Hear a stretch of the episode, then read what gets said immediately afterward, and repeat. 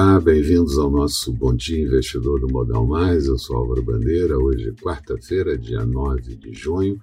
E ontem a Bovespa interrompeu sequência de alta de oito pregões, depois de ter atingido e ultrapassado os 131 mil pontos, voltamos ao patamar dos 129.700 pontos Dólar por aqui segue estacionado na cotação de R$ 5,03 desde o final da semana passada.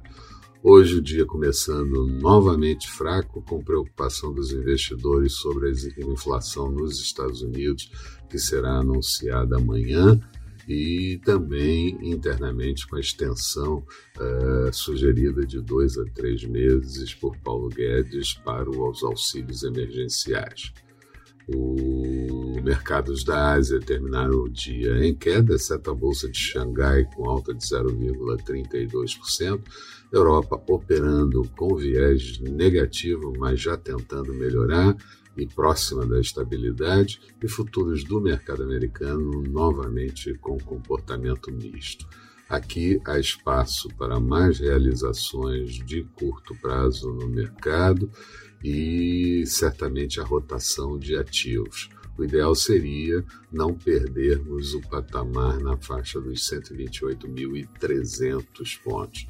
Na China, durante a madrugada, foi anunciada a inflação medida pelo CPI, preços ao consumidor do mês de maio, alta anual de 1,3%, a previsão era de alta de 1,5%.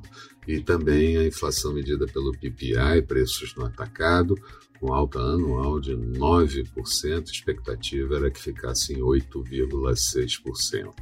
Já a Coreia do Sul mostrou o PIB na sua revisão do primeiro trimestre, uma alta de 1,7%, anterior estava em 1,6% e o Banco Central do Chile manteve a taxa de juros estabilizada em meio ponto percentual.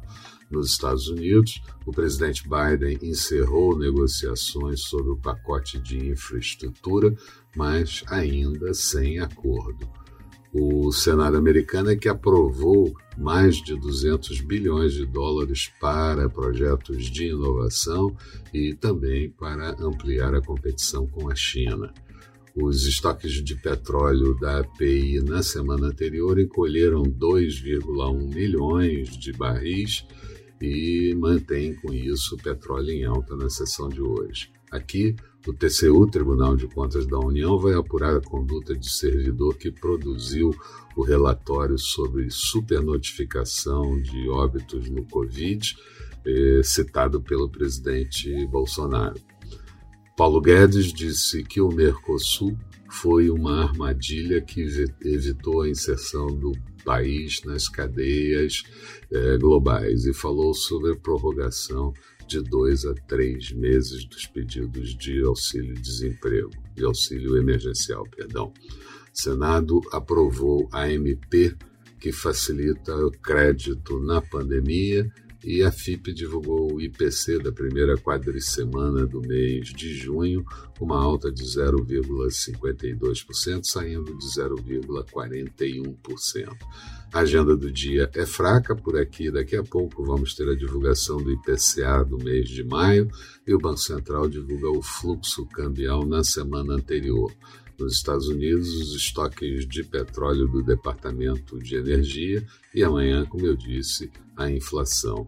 Expectativa para o dia, Bovespa pode ficar fraca, seguindo os mercados no exterior, dólar um pouco mais forte, o indicador DXY estava trabalhando é, estável nesse início de manhã e juros em alta. Falando de mercados, Bolsa de Londres caía 0,55%, Paris já subindo 0,01%, praticamente estável, Frankfurt com queda de 0,41%.